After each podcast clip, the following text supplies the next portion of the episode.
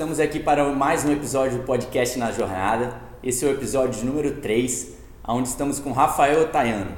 Rafael Otaiano, além de um convidado, é um amigo pessoal muito grande que eu tenho e ele foi um dos principais incentivadores desse podcast. Através de conversas com ele, que eu comecei a pegar as manhas de como se faz o podcast, como se grava e tenho muito a agradecer por ele. Mas a gente vai deixar para o final os agradecimentos. É, vamos fazer uma breve apresentação sobre Rafael. Rafael é uma pessoa formada em engenharia civil e direito. Ele trabalha, trabalhou na empresa familiar, uma empresa do ramo de combustível, até o ano de 2017. Em 2017 ele se afastou do, dessa empresa, da empresa familiar em busca dos seus propósitos de vida. Na, nessa busca pelos seus propósitos de vida, ele acabou passando num processo de uma bolsa que ele vai falar mais adiante. E nessa bolsa surgiu todo o projeto da jornada dele hoje, que é a Positive Network, que será o principal assunto do podcast de hoje. Então, para dar início à nossa entrevista, eu gostaria que você, Rafael, falasse para a gente o que é esse programa de liderança que você passou, né? como é essa bolsa e o que ela te motivou, como foi que surgiu a ideia do Positive Network. Legal, Antônio. Primeiro, obrigado, parabéns. Estou é, feliz pra caramba que você está fazendo esse, esse podcast. Estou feliz que você também está tendo a iniciativa de começar as suas próprias coisas, confiar mais em você. E acho que esse foi o grande, a grande virada na minha vida, né? Enquanto a gente trabalhava com, enquanto eu trabalhava com família, eu acho que eu vivia uma zona de conforto, não só por estar em Vitória, mas estar com meus familiares ao meu lado. E, e ao mesmo tempo a zona de conforto ela pode ser confortável porque você não tem que tomar tantas decisões, não tem que correr tantos riscos, mas ela também ela é um tanto quanto limitadora, porque acaba que a maioria das pessoas tendem a decidir ou fazer coisas que você poderia estar decidindo ou fazendo. Ou muitas vezes você nem consegue colocar suas ideias em prática, né? porque você tem que submeter elas a outras pessoas e se você não tiver uma aprovação no final do dia, nada acontece. Né? Esse programa foi uma bolsa de estudos que eu fui indicado pelo Instituto Líderes do Amanhã, que é um instituto que eu fiz parte aqui desde 2013 no Espírito Santo, e tinha sido diretor do instituto até a metade de 2017 e quando foi 2018, eles me indicaram para concorrer a essa bolsa de estudos. E aí foram jovens do Brasil inteiro uh, nessa concorrer para essa bolsa. Foram aprovados quatro jovens, dois de Porto Alegre, um de São Paulo, e eu passei aqui pelo Espírito Santo, né, pelo Líderes do Amanhã.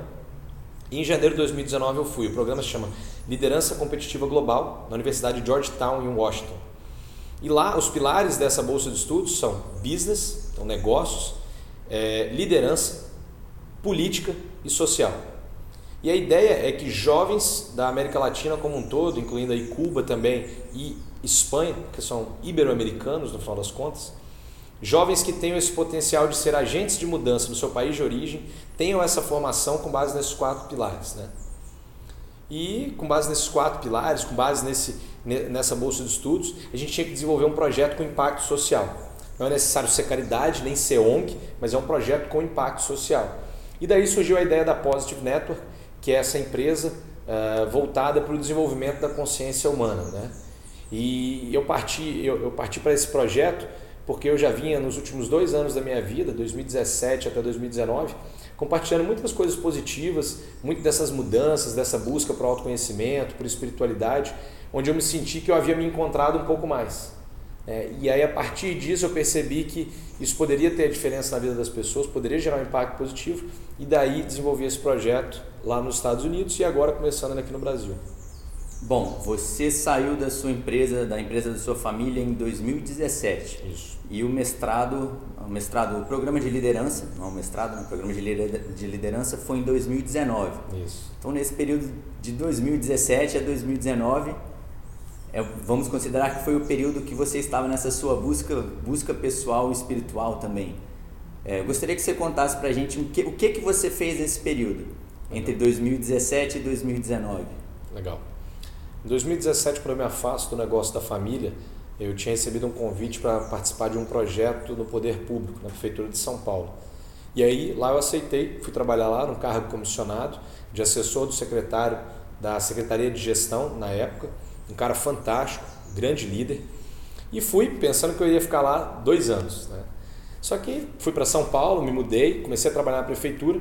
Com quatro meses que eu estava em São Paulo, eu fui convidado para me tornar diretor do Sindicato Nacional de Transporte e Revenda de Combustível, que é ligado ao negócio que eu tenho com a minha família. Né? E ali eu vi uma oportunidade, porque a média de idade do sindicato, dos diretores, era de 74 anos. Então eu entrar com os meus 32 naquela época era uma baita de uma vitória, né? e era, era significativo. Então eu acreditei nisso e acabei saindo da prefeitura para entrar para ser diretor do sindicato, o que é um trabalho voluntário. Só assim, bom, mas como é que você vai ganhar dinheiro fazendo isso, né? Nessa época eu não estava preocupado, porque eu consegui ter apoio da minha família uh, e eu tinha dinheiro em reserva também para me manter em São Paulo, então acabava que tipo assim não era tanto essa preocupação, né? Acabou que depois de entrar no sindicato, eu também fui indicado para ser diretor da Federação Nacional de Combustíveis, que engloba todos os postos de gasolina. E estando em São Paulo, fui convidado também para fazer um curso com o Fernando Henrique Cardoso, que é um curso que chama Legado para a Juventude Brasileira, que também são de jovens, de famílias empresárias, com o intuito de realmente perceber o Brasil nas suas eh, mais, eh, mais diversas e, e, e capacidades e nas mais diferentes realidades que existem, para que a gente possa, de novo, também querer gerar impacto, querer fazer a diferença. Né?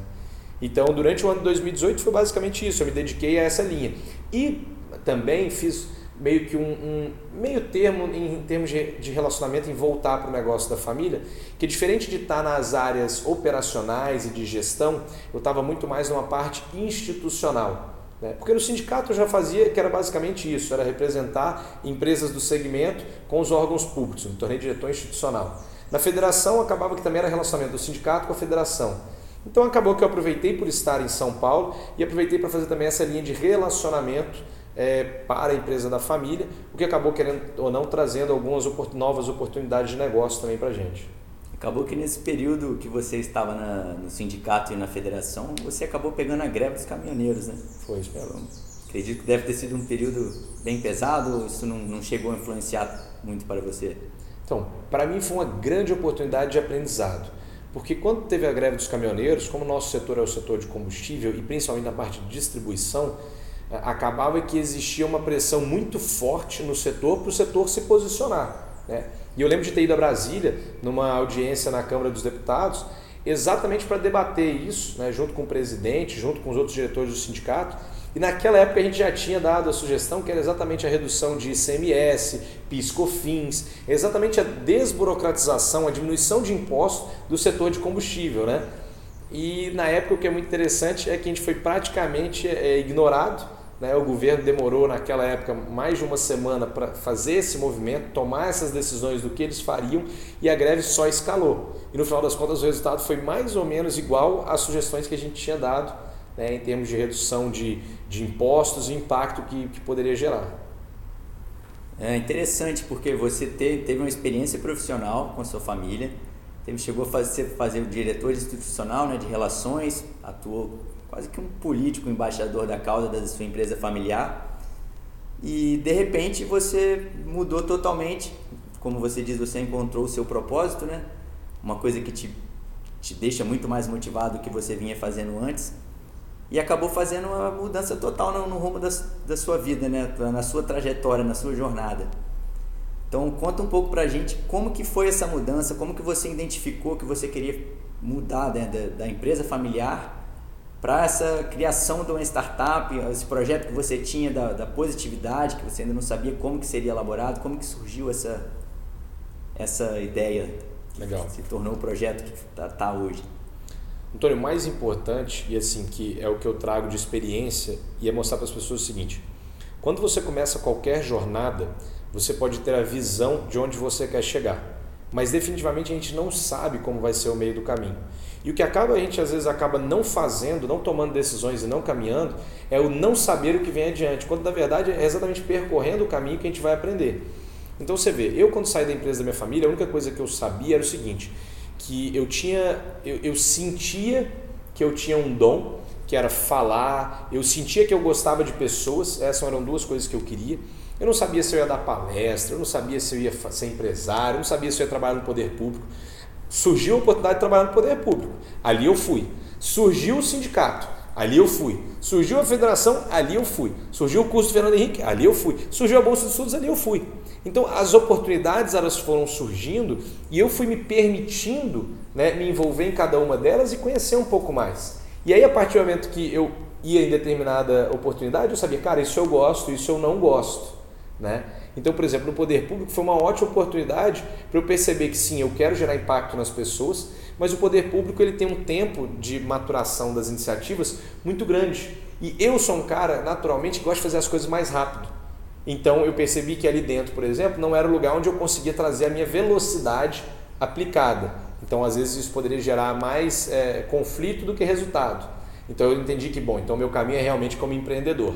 Fui para o lado do empreendedorismo de volta. Relacionamento, putz, percebi que sou muito bom nisso. Gosto de conversar com as pessoas, gosto de escutá-las, gosto de trocar ideia. Então essa linha de relacionamento, pessoas, institucional, bacana, me dei bem.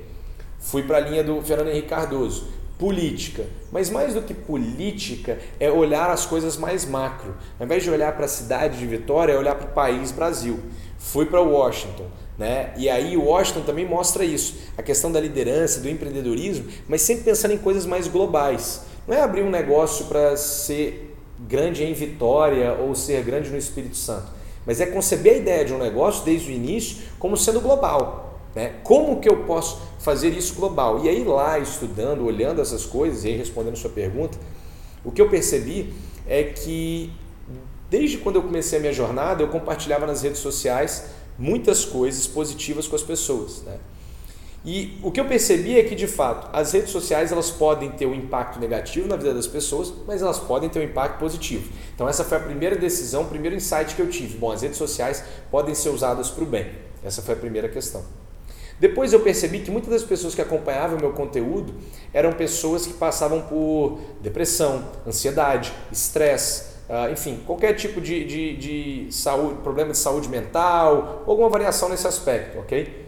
Uh, e quando elas enfrentavam esses desafios e encontravam conforto nas minhas palavras, eu falei assim: caramba, então aqui a gente tem alguma coisa para ser explorado no sentido de, cara, isso é um problema real. E comecei a estudar mais. E aí eu fui descobrir que cerca de um quarto da população do mundo, 25% da população, em algum momento da sua vida vai passar por algum momento de estresse, depressão, solidão, é, isolamento e, e, qualquer outra dependência, muitas vezes dependência de álcool ou drogas. E aí quando a gente fala drogas, não necessariamente drogas ilícitas, mas muitas vezes remédios, né?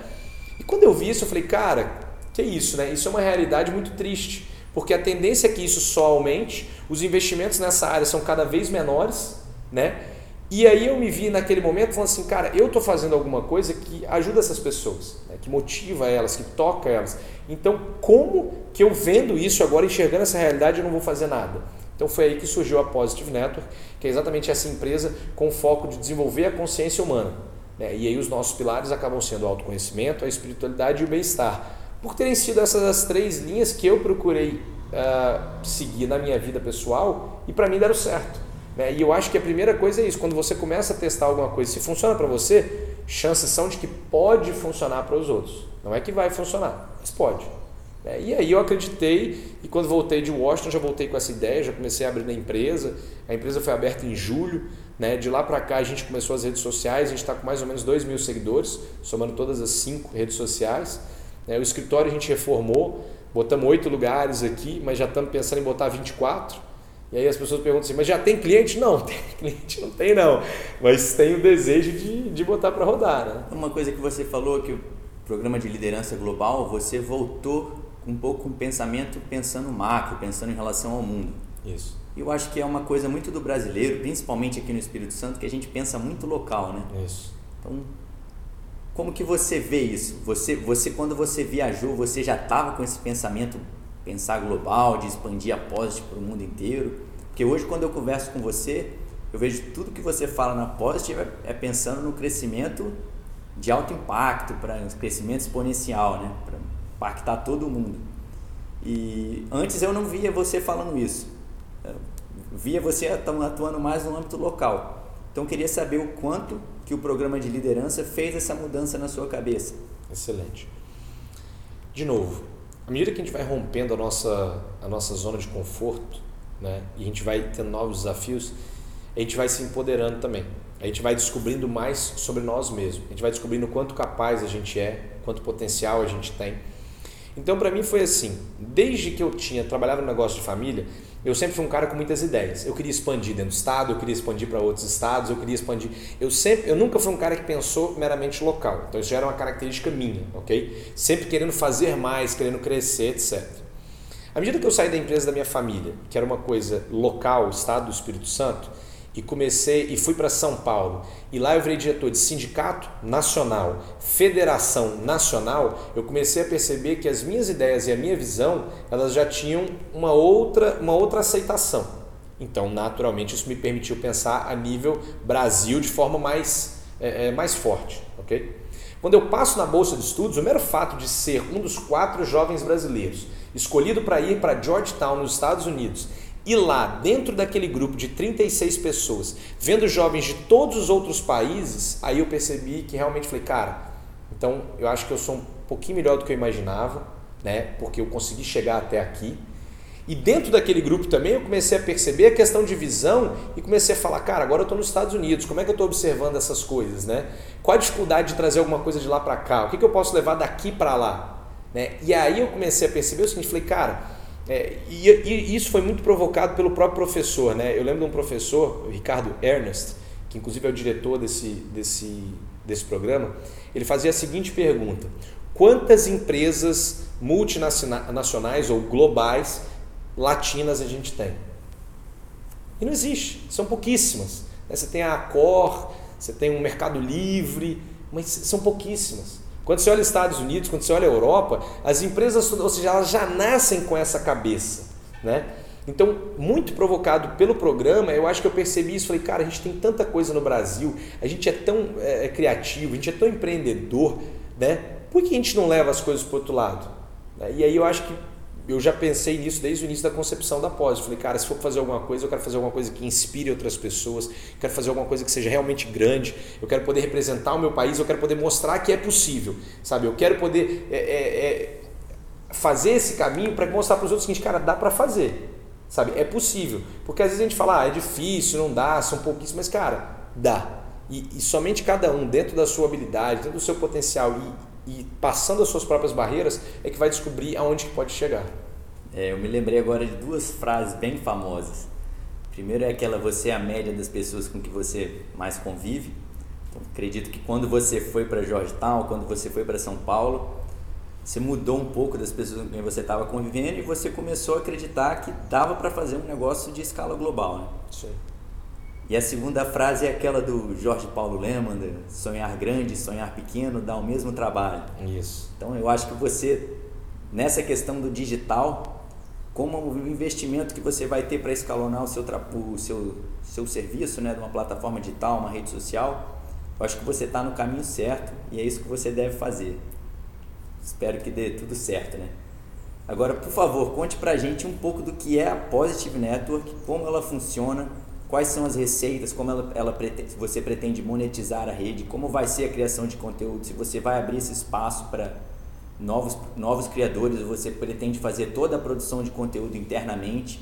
Dê uma, uma breve detalhada para os nossos ouvintes. Legal. A Positive é uma, como o próprio nome já diz, né, Positive Network é uma rede de positividade, é uma rede do bem. Então, o que a gente pretende trazer é realmente a princípio, né? não tudo, mas uh, o máximo de coisas possíveis que ajudam a desenvolver o ser humano.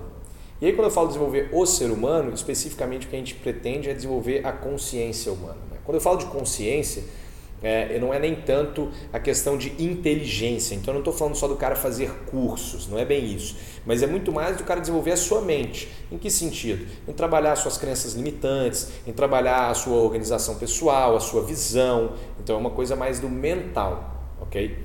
Quando a gente fala parte de consciência ligada à espiritualidade, não é simplesmente você estar tá ligado a uma religião ou rezar é, ou, ou ter ou simplesmente ser um, um, um bom, uh, um bom religioso. Não é nesse sentido, mas é muito mais ter essa percepção espiritual de que todos nós estamos conectados, tudo é energia. Né? E as suas atitudes, os seus pensamentos, a forma como você interage com as outras pessoas tem reflexo direto no que está vindo no seu caminho, nos desafios que estão vindo.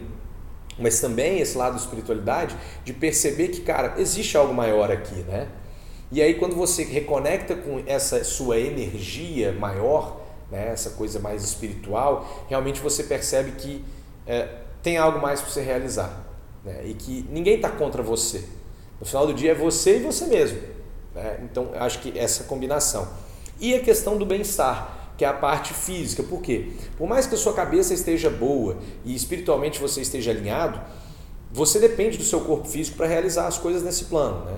Então, se você for uma pessoa, por exemplo, que sofre com alguma doença física, ou você sofre com algum excesso, uh, enfim, e o seu corpo não consegue te dar essa saúde para você realizar as coisas, você vai estar numa mesa de hospital, numa cadeira de hospital, numa cama de hospital, né? Ou você vai estar na sua casa, mas você não vai estar trabalhando, não vai estar produzindo.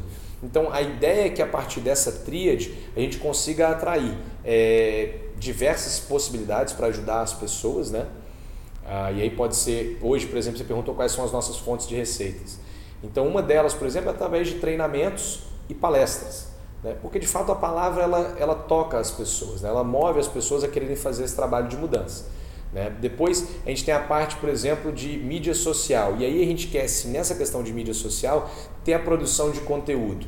Nós vamos ter conteúdo próprio, sim, mas queremos também ter conteúdo de voluntários, né? pessoas que queiram fazer conteúdo, de novo, mas conteúdo que seja para o bem das pessoas. Né? Hoje a nossa estrutura física também, como ela é subutilizada, a ideia é que elas transformem num co-work. Mas para que isso também? Para gerar essa comunidade.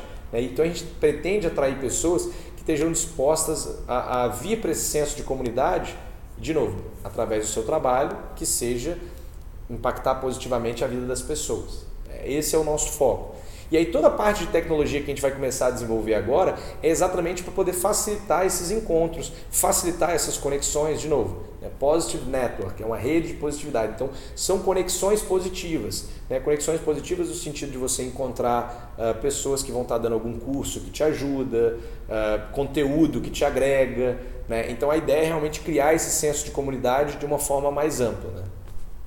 Sim. É...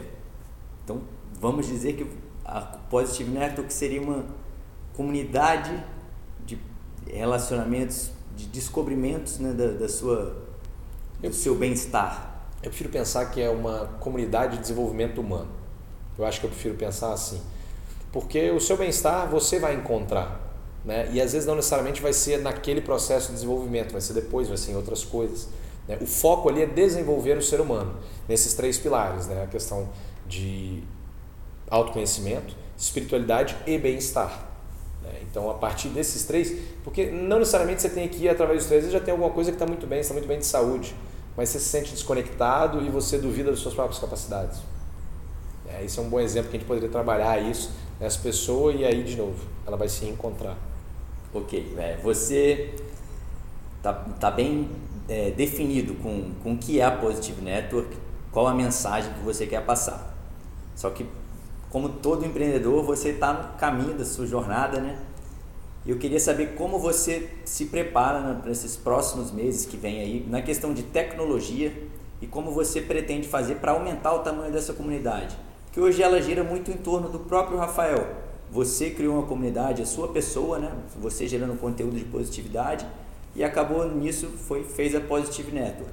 Mas eu sei que a ideia sua é fazer que isso não funcione só com a sua imagem então, como você tá, se prepara para isso? Para fazer com que a Positive possa se desvincular da sua imagem e ter vários outros membros agregados nessa comunidade que possam juntos gerar o conteúdo. Legal. Uh, como eu te falei, a gente vai fazendo as coisas, elas vão acontecendo e aí vão abrindo novas oportunidades, né? Uh, recentemente, eu, a Positive, né, ela, a gente foi contratado para prestar um serviço de mentoria né, de uma empresa que tem a ver com a parte de humanização corporativa e fizemos um trabalho, o pessoal ficou muito satisfeito e acaba que essa pessoa que primeiro veio como um cliente se torna parceiro.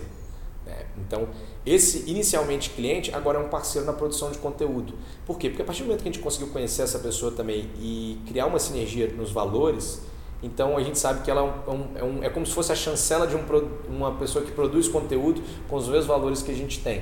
Né? Então a gente começa. Esse vai ser o nosso, o nosso caminho de crescimento, eu acredito. Né? À medida que a gente for conhecendo iniciativas, seja por recomendação de pessoas, seja por conhecimento próprio, que tem a ver com os nossos valores, tem a ver com a nossa visão, é natural que essas pessoas venham para dentro da plataforma para ser realmente um produtor de conteúdo. Porque, de novo, o que a pessoa entrega de serviço, etc., ela vai cobrar por isso. Mas o conteúdo é gratuito. Né? Porque o conteúdo é que vai provocar nas pessoas a vontade de querer saber mais, de querer contratar alguém, de querer buscar alguma especialização, se aprofundar em algum tema. Né? Então, é, é, nesse aspecto que a gente pretende fazer essa, esse movimento de crescimento. Tá? Ah, uma segunda coisa, você falou a questão de tecnologia. Né? Eu estou indo para a Índia em novembro agora já, por, de novo, por força do destino. Conheci um indiano lá em Georgetown, ele fazia um MBA, não tinha nada a ver com a nossa turma, mas jogando squash, acabei conhecendo ele, fizemos uma boa amizade e esse é o cara que eu quero trazer para ser o sócio na Positive para exatamente a gente começar a desenvolver a parte de tecnologia. É, a gente conversava muito e eu falava para ele assim, cara, eu tenho muitas ideias, mas eu não tenho, eu não conheço nada de tecnologia. Ele falou assim, tecnologia você deixa que eu resolvo. É, o que eu preciso é que você continue tendo ideias. É, então, às vezes aqui no Brasil a gente tem essa coisa de falar assim, ah, a ideia não é nada. Cara, ideia é muito, mas não pare só em ter a sua ideia. Procure conhecer ou, ou estar junto com pessoas que podem te complementar, né? no sentido de botar aquilo para realmente é, é, realizar. É, então, acho que isso é importante. E aí você falou, foi outra coisa, você falou assim, como que você se prepara para esse crescimento, né? É isso que você Sim, para desvincular a sua imagem. Ah, sim, para desvincular a minha imagem. Que hoje a Positive é a sua imagem. Eu vi, você, a Positive cresceu com o seu conteúdo na rede social, você tem 19 mil seguidores no Instagram. 14.600, aí. 14, então nisso você já conseguiu migrar boa parte dos seus seguidores para Positive. Isso. Mas o desafio, acredito que um desafio seja fazer a Positive crescer sem estar ligado à sua imagem. Legal. Então, hoje já na Positive, a gente já não posta muito conteúdo que eu apareço. A gente posta alguns conteúdos que eu apareço, né? na parte, por exemplo, do Instagram, do LinkedIn, do Twitter, né? Aonde a gente acaba aparecendo, eu acabo aparecendo mais é, no Facebook e no YouTube.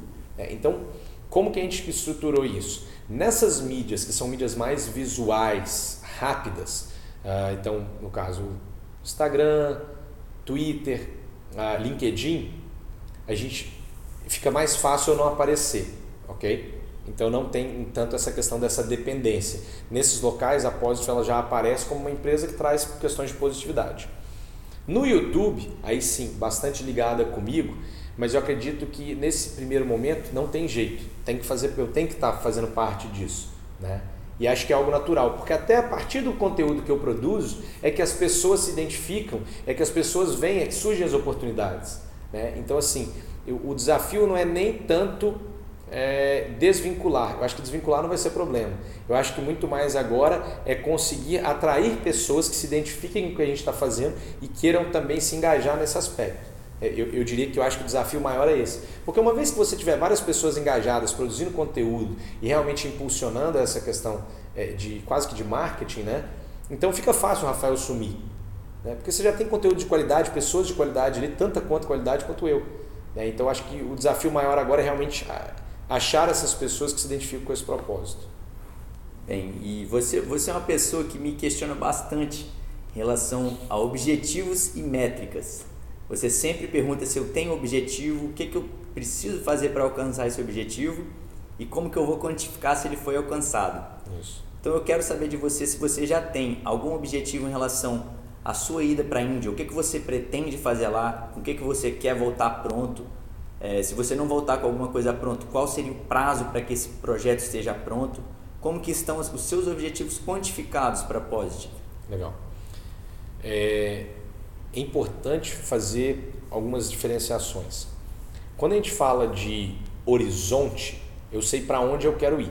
Quando eu começo a fazer alguma coisa especificamente, aí é quando a gente coloca, ok? Quando você tem é, uma coisa é a visão, né? Após ser uma empresa global, ok? Mas trazendo para algo mais específico nesse momento, aí a gente começa assim a trabalhar com métricas. Então, por exemplo, hoje, até ir para a Índia, até desenvolver a tecnologia, qual é o foco da pós? Crescer. Né? E como que a gente mede esse crescimento? Número de seguidores em redes sociais. Basicamente isso, ok? Engajamento também, alcance, todas essas métricas de rede social a gente usa também. Mas basicamente essa é a métrica, ok? A partir do momento que a gente vai para a Índia, existem dois objetivos muito claros. O primeiro é organizar a questão do início do desenvolvimento tecnológico. Então é sentar realmente com, com esse parceiro lá, conversar, ver quanto que a gente vai precisar, a estrutura, qual vai ser o caminho, né? E conseguir inicialmente relacionar com investidores indianos. Por quê? Porque lá também é, o, o, indiano ele é muito mais, às vezes, mais. ele aposta mais na pessoa, na figura da pessoa. Né? O que eu percebo assim, é, tanto na Índia quanto nos Estados Unidos, faz muita diferença quem é o empreendedor, né? quem é a pessoa. A ideia, se ela for boa, óbvio que ela ajuda muito, mas eles olham muito quem é a pessoa. Aqui no Brasil, ainda para esse lance de investimento, a gente olha muito para o que é a startup, né? qual o faturamento dela, qual é o, o, se ela já está ou não dando dinheiro. Né? Poucos são os momentos realmente, só quando a ideia é muito brilhante e o time é muito fera que você consegue perceber esses investimentos.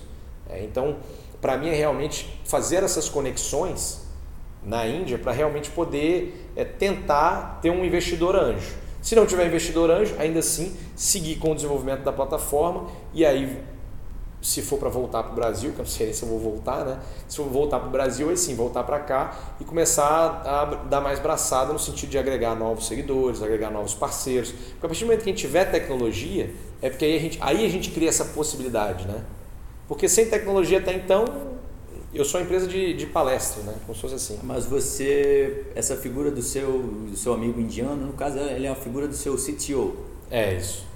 E você chegou a procurar alguém, um CTO no Brasil, alguém para cobrir essa lacuna? Você sempre pensou global, então o pensamento você sempre quis fazer esse desenvolvimento fora, até pelo propósito global da empresa?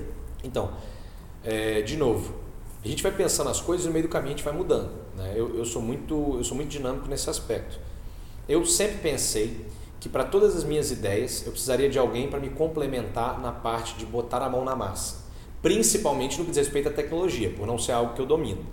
Quando eu fui para Georgetown e conheci esse cara e a gente conversando e fizemos uma boa amizade e rolou uma sinergia realmente de troca de ideias, de propósito de vida, de querer realizar, então, assim, naquele momento eu percebi, cara, esse cara pode ser o meu CTO. E conversando com ele, realmente ele se animou para fazer parte disso, né?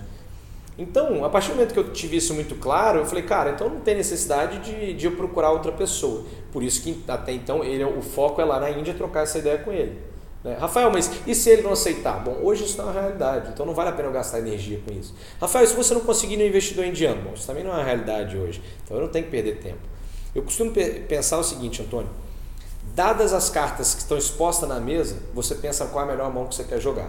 Então, hoje, o que é a Apósito? Hoje, nós somos uma empresa que está se estruturando na parte de presença digital, estamos fazendo site também em paralelo. A gente está primeiro fazendo nossa presença digital, esses seriam os nossos primeiros seis meses. Os nossos segundos seis meses, a gente vai fazer a parte de desenvolvimento de tecnologia, teste do nosso MVP, esse é meu foco. Aí depois a gente começa a pensar o que vai acontecer. Né? Pode ser, e no meio do caminho isso vai ser ajustado. Mas nem sempre a gente tem tão claro assim, ah, e se der errado? Cara, se der errado eu vou pensar. Eu não estou pensando como é que vai ser se der errado agora. Se der errado, você vai ter aprendido muita coisa. É, você já aprendeu muita coisa. Toda essa sua jornada aí, você já adquiriu conhecimento incalculável, né? não, há, não tem valor para isso. É, e eu vou te contar uma coisa, e aí é uma coisa minha, tá? Eu sempre procuro pensar o seguinte: qual é o pior cenário que pode acontecer para mim? E aí eu penso, como que eu transformo meu pior cenário num cenário bom? Ou seja, se for para dar errado, eu não vou sofrer. É mais ou menos assim.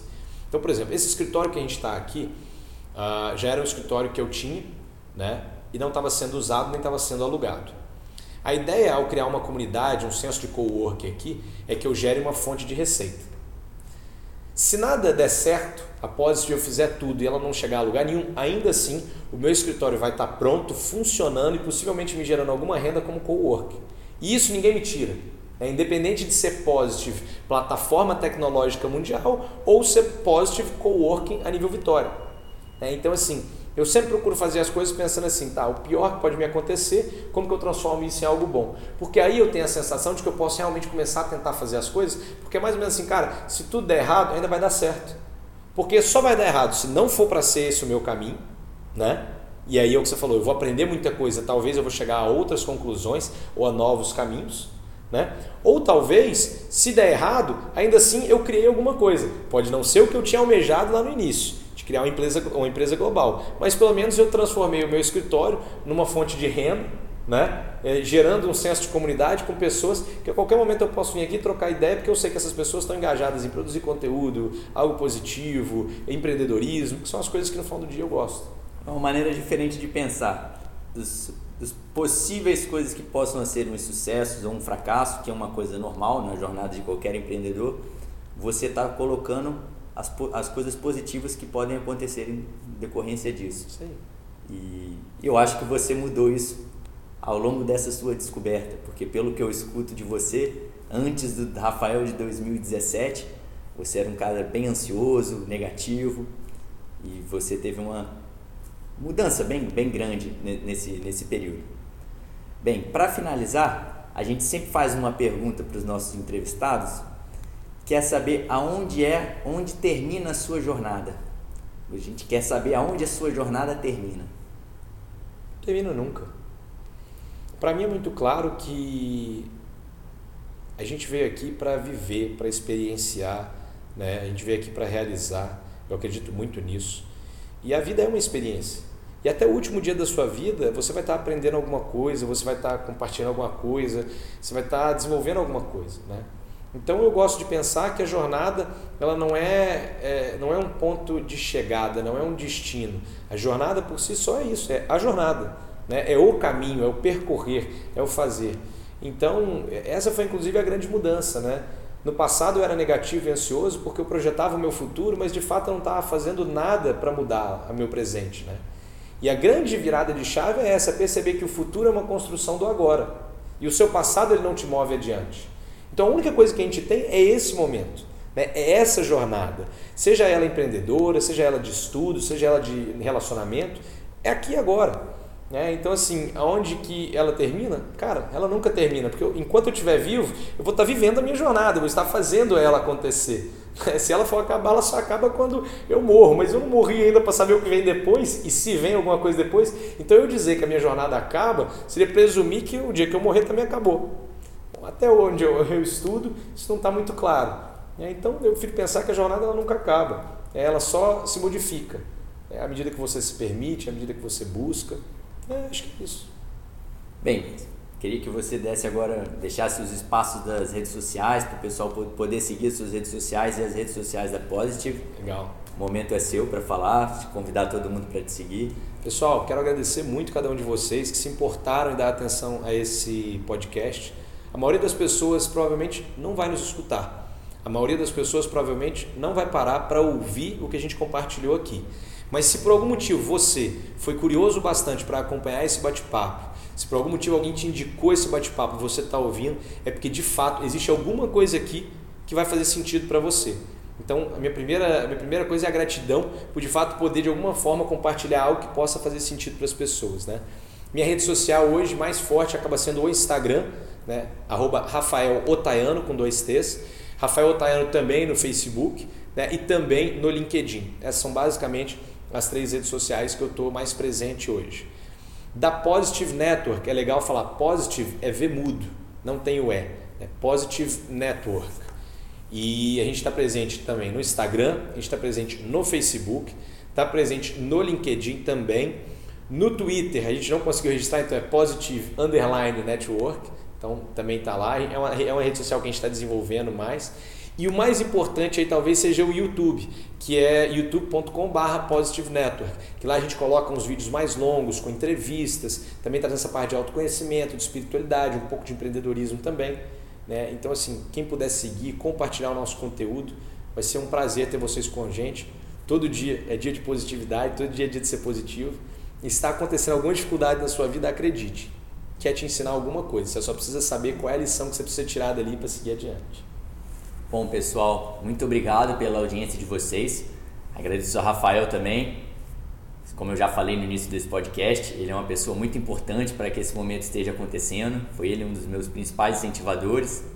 Assim como ele passa muitas mensagens aqui para ao longo dessa entrevista, muitas mensagens positivas, algumas sacadas, alguns pensamentos. Já conversei bastante com ele sobre isso e ele tem me ajudado muito. Então, além de agradecer a audiência de vocês, eu quero fazer um profundo agradecimento aqui ao Rafael, que ele tem sido uma pessoa que tem me ajudado bastante, um, realmente um, um grande amigo. Então, muito obrigado, Rafael. Muito obrigado, meu amigo. Uma declaração pública agora, né? Um abraço meio, meio sem querer, mas. Sem graça, pô. Isso é de todo, todo o coração. Muito obrado mesmo, cara. Boa, Vamos até obrigado. dar um abraço direito. Obrigado, agora, pô. Até que enfim, né, pô? Aí, Muito obrigado. Meu brother, muito obrigado, pô. Sucesso pra gente, cara. Vamos nessa. Nossa trajetória, na jornada, na É isso jornada. aí, na jornada. Muito obrigado pela sua audiência. Se você quiser escutar os outros episódios do podcast Na Jornada, você pode escutar nas principais plataformas de podcast, como Spotify, Google Podcasts, iTunes e Deezer. Também disponibilizamos a gravação desse podcast em vídeo no nosso canal no YouTube. É isso, agradeço a todos, muito obrigado.